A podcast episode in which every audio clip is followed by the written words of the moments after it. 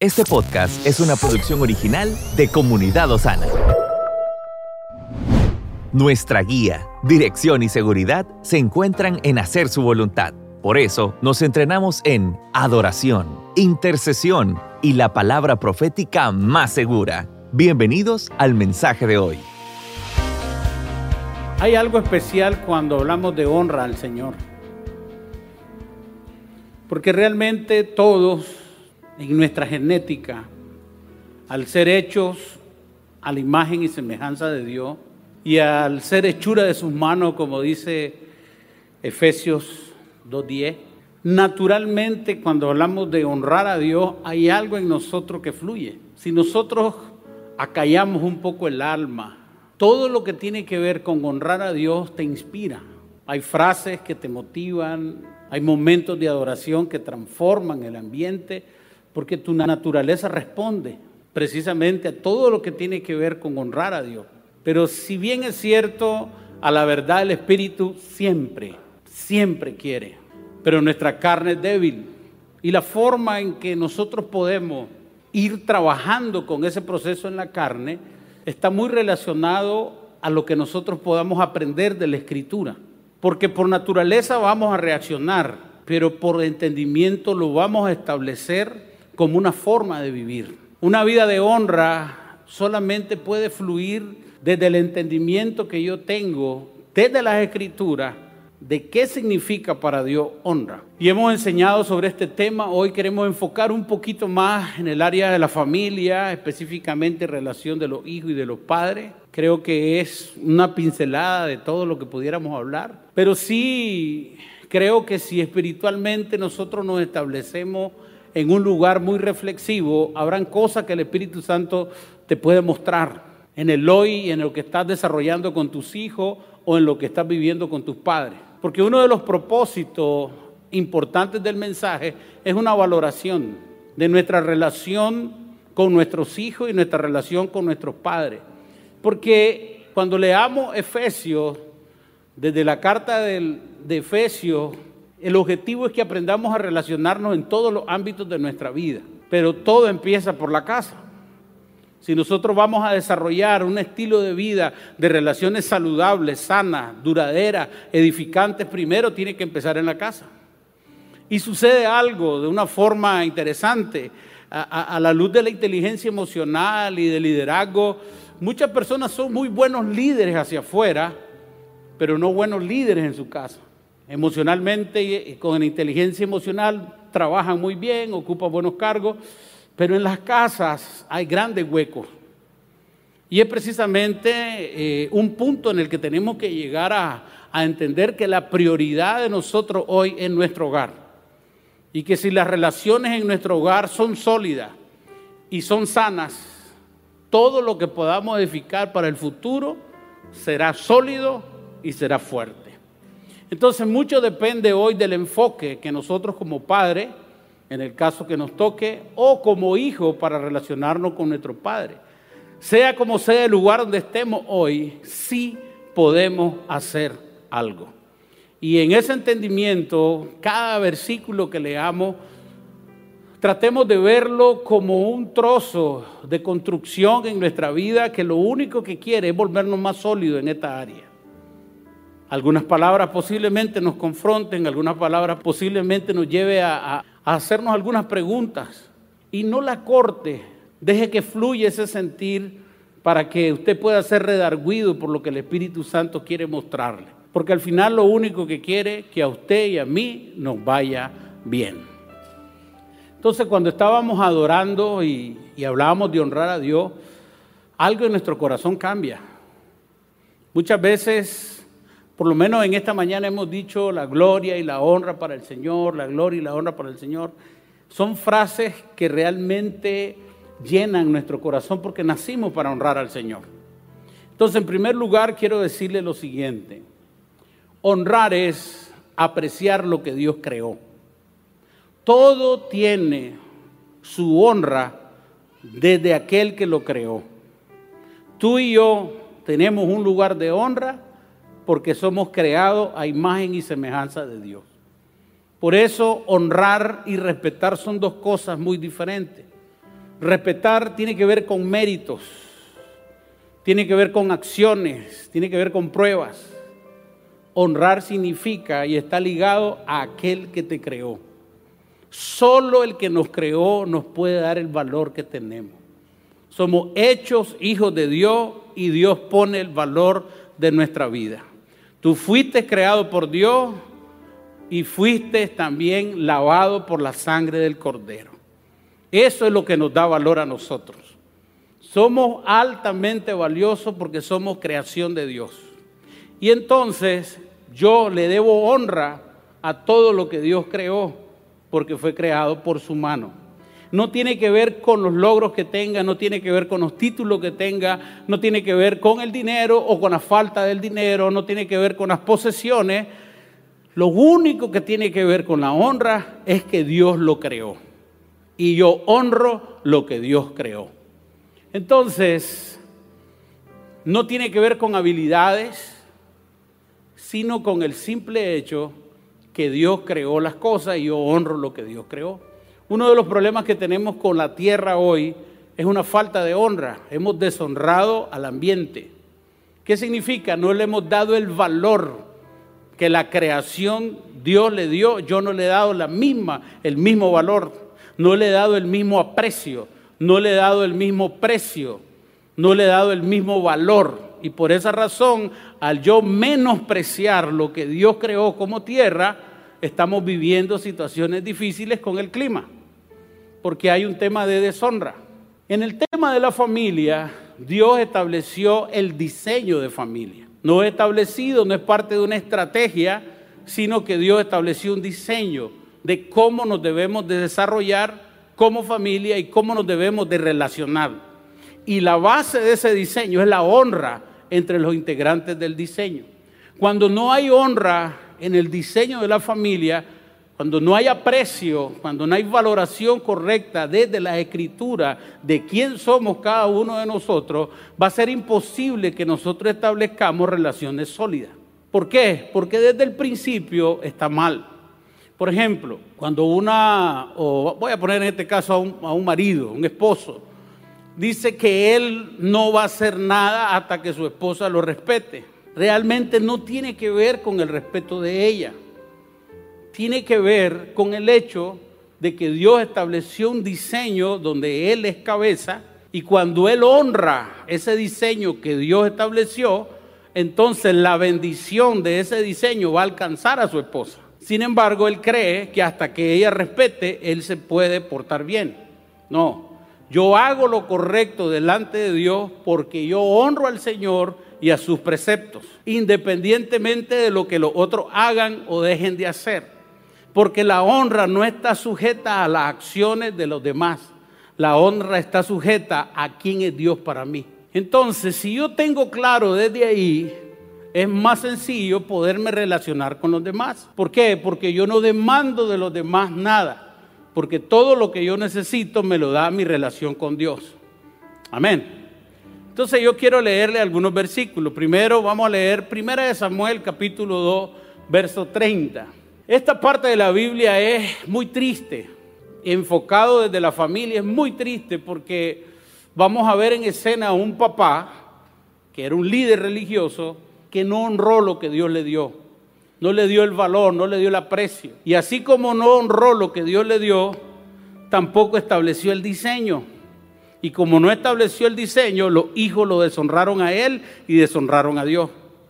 Y por causa de esa deshonra hubo mucha tristeza y muchas acciones que nunca debieron de manifestarse se dieron por un tema de deshonra. Entonces, vamos a leer 1 Samuel capítulo 2, verso 30.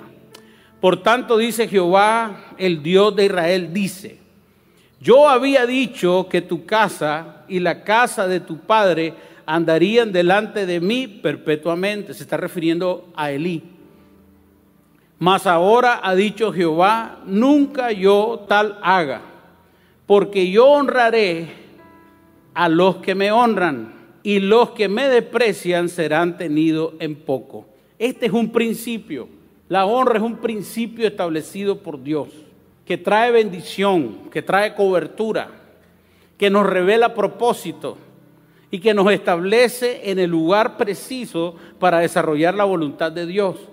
Todo diseño de Dios en sí mismo te protege.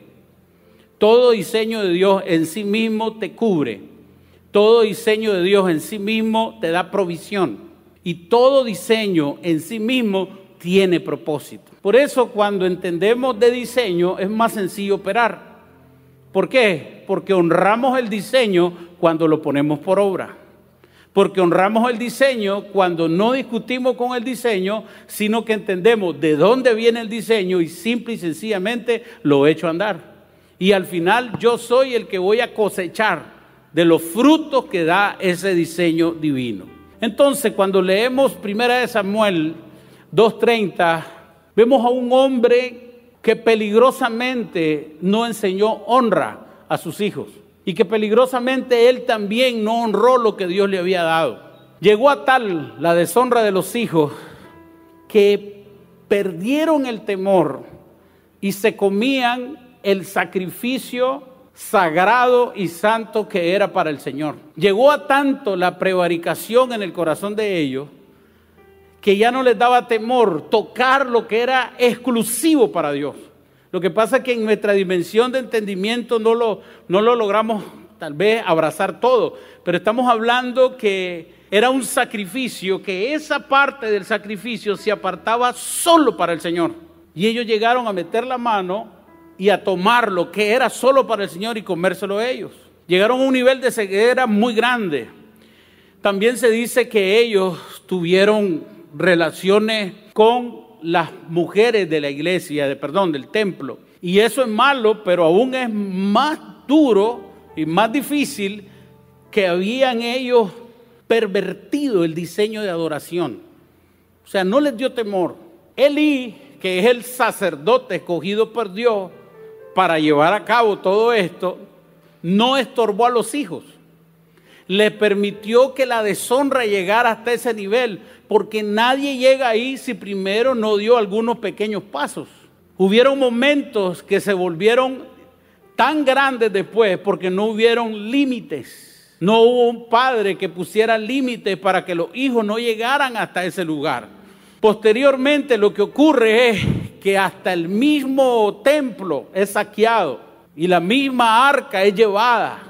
Dios luego la recupera, pero en esa recuperación, en esa guerra, mueren los dos hijos de Elí. Y cuando los hijos de Elí mueren y le llevan la noticia a Elí, Elí también muere. Muchas veces nosotros no logramos dimensionar la magnitud de los peligros que pueden correr nuestros hijos al no conocer de honra a los padres. Algunas cosas las dejamos pasar con mucha prontitud y livianez, pero no entendemos que pudiera ser como como una bola de nieve que empezó pequeña y se está volviendo grande. Y que a medida que somos más permisivos en el error, se vuelve más grande la brecha en el corazón de ellos. Y no entendemos que vendrá una temporada en que nosotros no estaremos ahí y que todo lo que nosotros hayamos sembrado en las diferentes etapas de su edad, de la forma correcta, es lo que va a ser la plataforma de decisión del futuro de ellos. Entonces la honra a los padres es clave. Y es ahí donde nosotros como siervos del Señor, como hijos de Dios, como representantes de Dios, aquí en la tierra, como cuerpo de Cristo, ¿cuántos son cuerpos de Cristo? Tenemos una asignación de parte de Dios de establecer su diseño. Efesios 6, versículo del 2 en adelante, dice, honra a tu padre y a tu madre, que es el primer mandamiento con promesa. Y luego dice, para que te vaya bien y sea de larga vida sobre la tierra. Estaba pensando que hay algunas personas, yo por lo menos he conocido como cuatro ya, que casi llegaron a los 100 años. Mi abuelita casi llegó a los 100 años, le faltaron cuatro meses. Abuelita de mi esposa le faltaron como cuatro también, cinco. Tengo una bisabuela que vivió 107 años y estaba sacando promedio. Y me doy cuenta que el 0.0000002% de la población llegan a ese nivel, muy pocos. Entonces yo me pregunto, ¿tendrá que ver el hecho que hayan vivido tantos años con que hayan honrado a sus padres? Según mi Biblia sí, porque la Biblia dice que el que honra a su padre y a su madre, sus días se alargarán sobre la tierra. Pero no solo eso, dice Efesio, todo el, el capítulo 5 y 6 de Efesio está dedicado a lo que son las relaciones que tiene que ver con relaciones empresariales, relaciones de matrimonio, relaciones padre e hijo. Es un desarrollo de cómo podemos relacionarnos correctamente, pero el principio del capítulo 5 dice, andad como hijos de luz. Lo que quiere Dios traer a nosotros es luz para establecer una relación sólida en nuestra familia, en nuestros hijos, en nuestro matrimonio. Para que cosechemos de diseños de Dios que sí nos protegen, que sí nos guardan ante una inminente, inminente peligro en diferentes áreas donde nuestros hijos se relacionan, solamente los principios de Dios lo pueden guardar. O sea, por mucho amor que nosotros tengamos, por mucho chiquito lindo que nosotros le hagamos a nuestros hijos, si no le enseñamos los principios divinos, no lo estamos protegiendo. Y muchas veces es lindo, es romántico, es precioso, pero si no hay una esencia de Dios estableciéndose en el corazón de ellos, nosotros mismos lo estamos desprotegiendo. Entonces va a ser importante que la única manera que entendamos, que la única manera que le vaya bien a nuestra familia es que aprendamos los diseños de honra.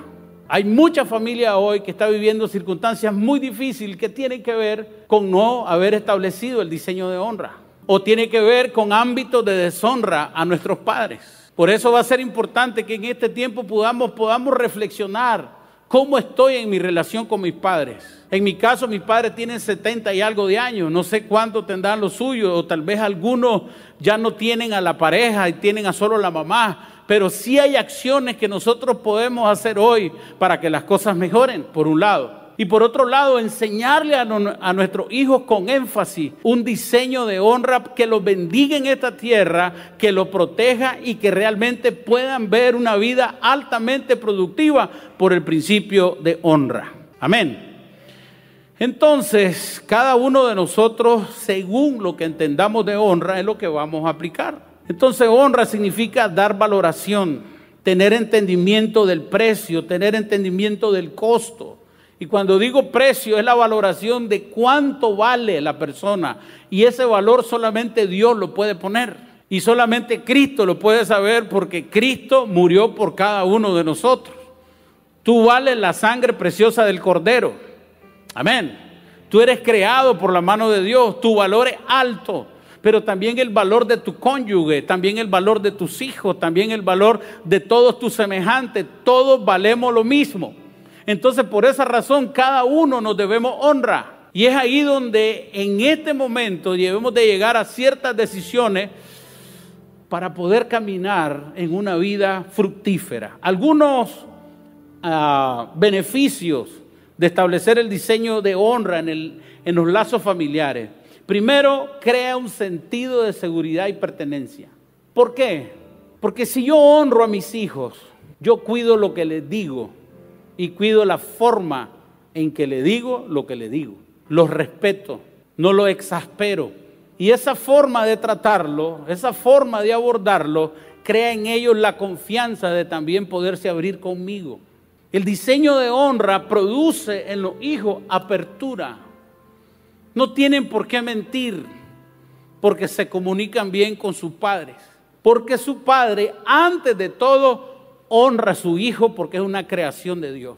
No le falta respeto, no lo exaspera. Escoge las frases, escoge el abordaje, el tono de voz, el momento. ¿Por qué? Porque es un ámbito de honra.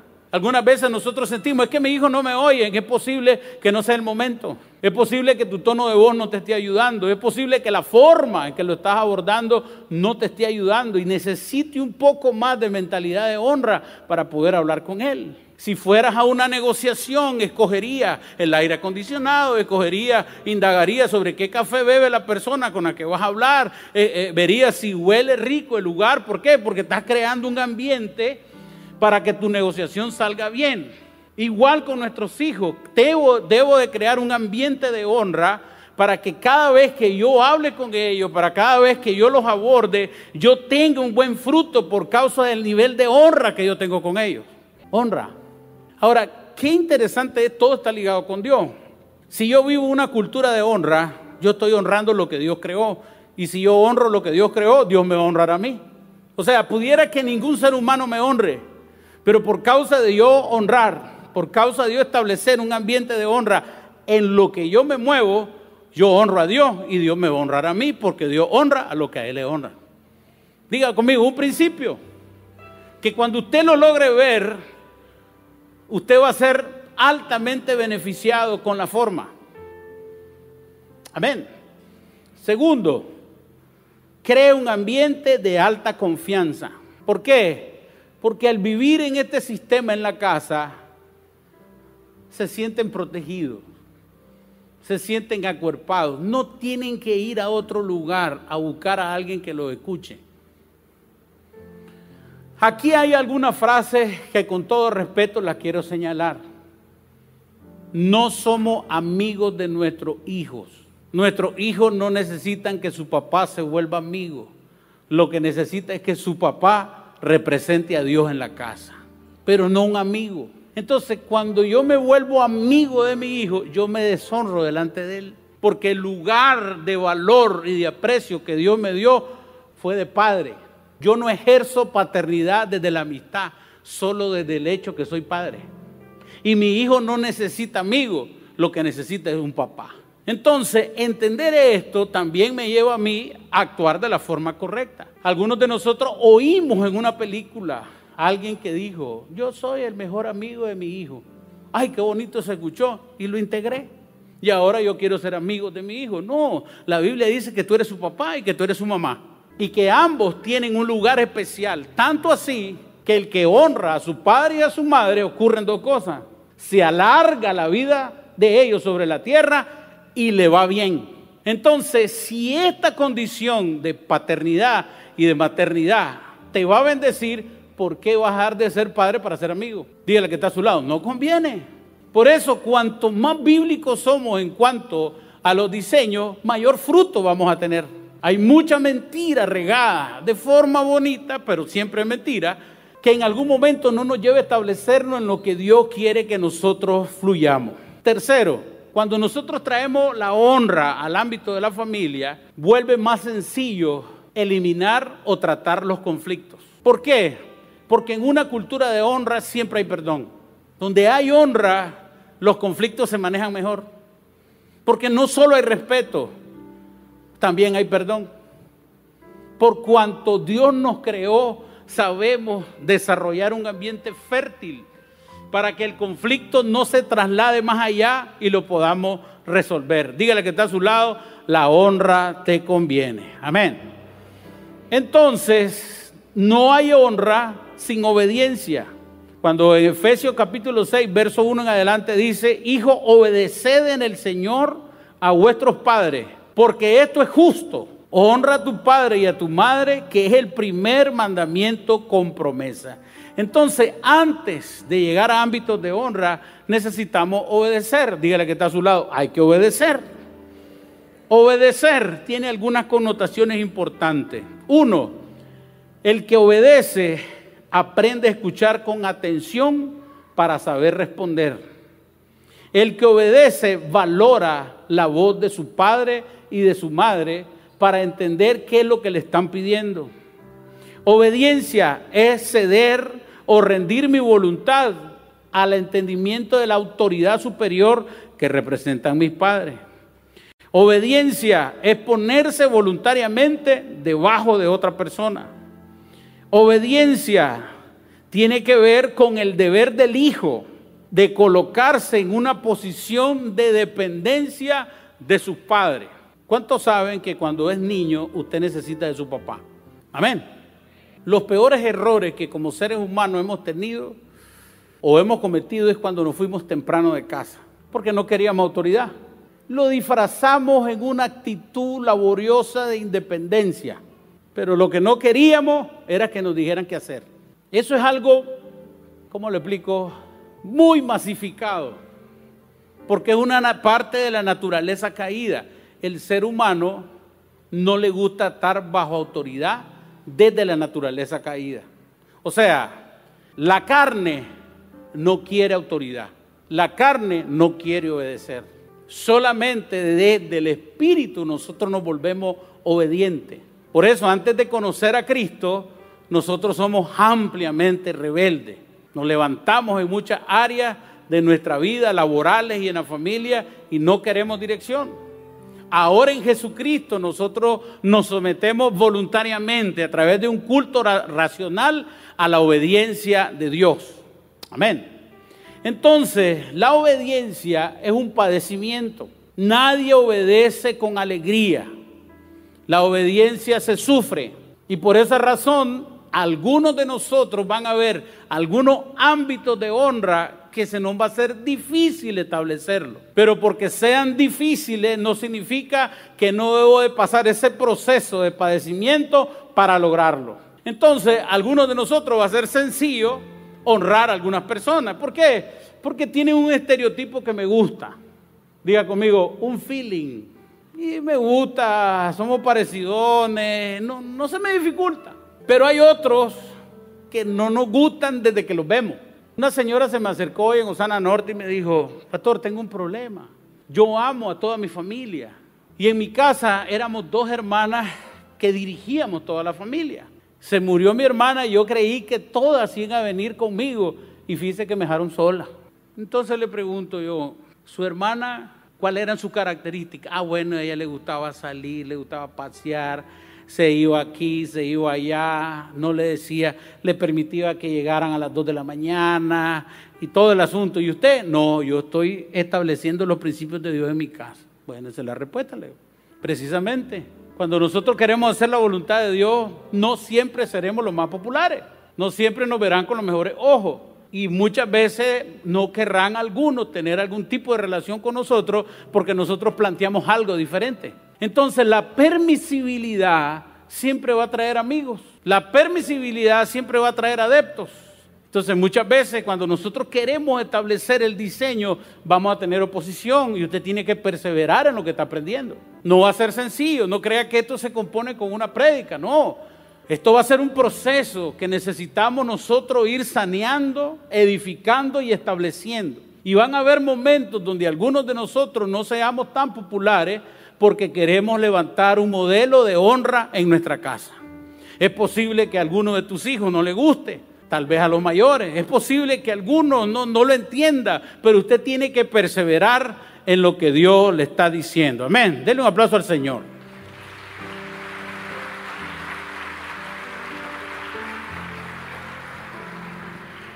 Jesús se sujetó a sus padres terrenales. Lucas capítulo 2, verso 51.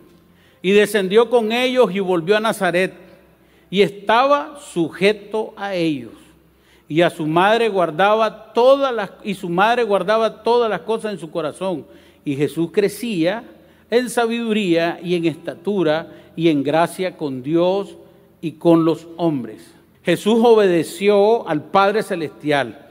Hebreo capítulo 5 verso 8 dice, "Y aunque era hijo, por lo que padeció, aprendió la obediencia, y estando en condición de hombre se humilló asimismo haciéndose obediente hasta la muerte y muerte de cruz. Entonces nosotros vemos a nuestro amado Jesús también. Mire, el testimonio de Cristo es lo que transforma nuestra vida. Nosotros somos cristianos. ¿Cuántos cristianos hay aquí? Un cristiano es aquel que sigue a Cristo. Es decir, que ve el ejemplo de Cristo y trata de establecer todo lo que Cristo enseña en su vida. Es más, el proceso de perfeccionamiento es que Cristo se forme en nosotros. Esta área de honra es clave para que Cristo se forme en nosotros. Porque a la honra la precede la humildad. Es imposible establecer un ámbito de honra sin humildad. Y la humildad yace su mayor fundamento en la identidad en Cristo Jesús, quién yo soy en Cristo. Entonces, desde ahí va a ser clave que todos nosotros podamos tener este entendimiento de la necesidad de establecer en mi casa el diseño de obra. Diga conmigo, diseño. Un diseño es la voluntad de Dios en un ámbito específico para lograr algo. ¿Qué quiere lograr Dios? con un diseño de honra en la familia. Lo que Él quiere en primer lugar es levantar una generación para Dios. Y en segundo lugar, que esa familia tenga relaciones saludables, que puedan llevarse bien, pero sobre todas las cosas, que les vaya bien. El diseño de Dios para la familia lo único que va a traer es bendición. Es ahí donde nuestro mayor reto es modelar esto antes que nuestros hijos. Decirle a nuestros hijos qué hacer y no modelar lo que debemos de hacer se vuelve ambiguo y perdemos autoridad. Entonces, el primer ámbito de aprendizaje de nuestros hijos sobre el diseño de Dios es el modelo que yo le muestro. Es la forma en que me ven, la forma que me escuchan, la forma en que lo abordo. No, funciona en esta área como la universidad, que hay maestros que enseñan de negocios pero no tienen negocio. No funciona. En este caso, todo lo que tiene que ver con la fe tiene que ver con el testimonio. Entonces va a ser importante que primero ellos vean un modelaje dentro de la casa para que se pueda establecer, porque lo que estamos haciendo es votando argumentos. Amén. Entonces Pablo ofrece dos razones por las cuales los hijos deben de obedecer. Colosenses capítulo 3, verso 20 dice, Hijo, obedeced a vuestros padres en todo, porque esto agrada al Señor. La primera razón es que el hijo que obedece al padre agrada al Señor. Es la voluntad de Dios que los hijos obedezcan. O sea, que se pongan debajo de la autoridad de sus padres y que ejecuten la voluntad de Dios, en este caso como hijo. Y esa acción del hijo de obedecer al padre, aunque no entienda todo lo que el padre te está diciendo hoy, pero lo cual es para tu bien, por obediencia yo hago caso. Y entonces dice la palabra que el hijo que hace caso, que obedece, agrada a Dios. Amén. Entonces, la primera razón de que un hijo obedezca a su papá es porque le agrada a Dios. Ahora, ¿cuántos saben que los padres nos equivocamos? Todos nos equivocamos. Pero Dios es tan fiel con su mismo diseño que puede respaldarnos a nosotros en algo que hayamos visto mal y luego Dios volverlo para bien. Romanos 8:28 dice que los que aman a Dios, todas las cosas le ayudan a bien. Hay algunas direcciones, por ejemplo, lo, lo metimos a un colegio que no valoramos bien, cometí el error. Él no quería, no, que ahí no, no, es que él que yo veo. Dios pudiera hacer todo lo que está en su poder para hacer un bien de una mala decisión que yo tomé en ese momento. ¿Por qué? Por causa de la autoridad. Entonces, siempre y cuando no transgreda la voluntad de Dios una decisión de un padre, aún las malas decisiones que me haya equivocado por mala información, porque no lo valoré bien, no sé, no escuché mal, aún ahí Dios va a bendecir la autoridad del Padre y va a bendecir a su Hijo por ser obediente. Amén. Esto es importante porque todos nos equivocamos. Hay cosas que no vemos bien, pero sin embargo, aún en una decisión, fíjate que pudiera ser hasta con un medicamento. No tomes ese medicamento porque no te hace nada bien. Viene el hijo y le hace caso y no se lo bebe y se cura. Pero es posible que el medicamento sí le hubiera funcionado, pero la mano de Dios lo sanó por causa de honrar la autoridad de su padre. Amén. Entonces, los hijos deben de confiar más en la autoridad que tienen sus padres. Porque ocurre algo. Somos generación, la última que está ahorita es la Z. Los Zetas saben mucho, son altamente informados. Vos no le has acabado de decir algo cuando ellos ya lo googlearon. Y te hacen una composición de lo que vos le acabas de decir por inteligencia emocional. O sea, quiere ganar hablar con un hijo así. O sea, vos le estás terminando de hablar y él está, está googleando lo que le está diciendo. Ah, sí, papá, pero fíjense que esto así, así, así, así, porque hay un estudio que dice, cada vez es más difícil. Pero hay algo que nunca va a cambiar. La autoridad que Dios depositó sobre el Padre y la Madre en esta tierra. Nadie tiene mayor autoridad que el Padre y la Madre en esta tierra después de Dios. Nadie. Ni tío, ni primo, ni inteligencia emocional, nada. Los padres Dios los puso para establecer un diseño y Dios va a honrar a los que a Él le honran. Amén. Entonces, la segunda razón que Pablo nos dice es porque es justo. Y cuando habla que es justo es que es correcto, es lo que Dios espera de nosotros. La expresión justo es porque Dios espera que los hijos honren a sus padres. ¿Qué te quiero decir ahí? Hoy en día hay muchas corrientes que quieren desvirtuar esto y quieren hacer sentir a los hijos como con un grado de conocimiento mayor que los padres. Y están ayudando a desestimar la posición que Dios le ha dado a los padres sobre los hijos. Y los ha menoscabado en algunos casos con algunas leyes en algunas naciones. Este es un trabajo directo y te digo por qué. Porque quieren que a la generación que viene le vaya mal. Porque la deshonra, independientemente por el modernismo, independientemente por la alta tecnología, la deshonra sigue siendo deshonra y la deshonra trae peligros.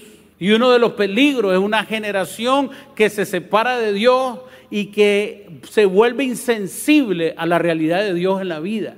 Y por esa razón acaban apartándose y sus vidas corren peligro.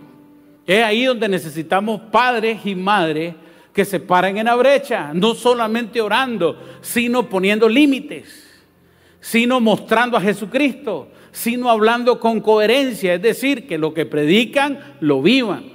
Necesitamos padres que se levanten en dimensiones de honra. Primero también a los padres que ellos tienen para que sus hijos vean el modelaje. Mis hijos están viendo cómo yo trato a mi papá y a mi mamá. Gracias a Dios aún los tengo vivos. Entonces mis hijos van a ver que lo que yo le enseño a ellos van a ver si yo lo estoy haciendo con mis padres. Y nosotros debemos de honrar a nuestros padres.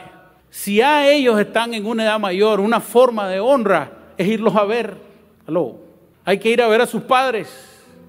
Y no solo a verlo, bendígalo. Amén. Porque solo a verlo te vine a ver. No, hay que ir y hay que honrarlo también con una bendición económica. No, es que, es que mire, mire. Aquí te vengo a ver como que sos un regalo lindo, sos maravilloso, que con solo verte todo se... Bueno, no, nuestros padres necesitan medicina. ¿Aló? No, es que ellos tienen, es que no importa si tienen, es un nivel de honra tuyo para con ellos. Tú lo haces como para el Señor. No, es que usted no sabe lo que fue mi papá conmigo. No tiene que ver. Recuerda que honrar solamente está relacionado al hecho que Dios creó a tu papá. Amén. Es que me abandonó. No tiene que ver con su acción, tiene que ver con que el Señor lo creó y tú le debes honra, porque es tu Padre. Amén. Entonces hay que ir saliendo de ciertos tabúes que son mentiras y que no nos dejan a nosotros fluir en una dimensión de libertad. Hay algunos de nosotros que estamos mal económicamente por un diseño de honra que no hemos establecido. Porque si Dios dice que el que honra a su padre y a su madre le irá bien, hay algunos que nos está yendo mal precisamente porque no hemos honrado a nuestros padres. Y necesitamos revisar eso. Necesitamos saber dónde en el principio de honra nosotros no estamos bien. ¿Cuándo fue la última vez que lo fue a ver? ¿Cuándo fue la última vez que celebré el Día del Padre o el Día de la Madre? Mire, yo le voy a decir, no salen en la Biblia. Pero si en todo el año son los únicos dos días que vas a ir a verlo, bendito sea Dios por lo menos por esos dos días. Pero está bien crearle algo. Tu padre necesita palabras de afirmación. Tus padres necesitan amor. Estoy acordando de aquel que sale en el video. Yo lo que necesito es amor. Sí, pero es verdad. Tu padre necesita amor. Yo estaba pensando hoy en la mañana el pastor Johnson.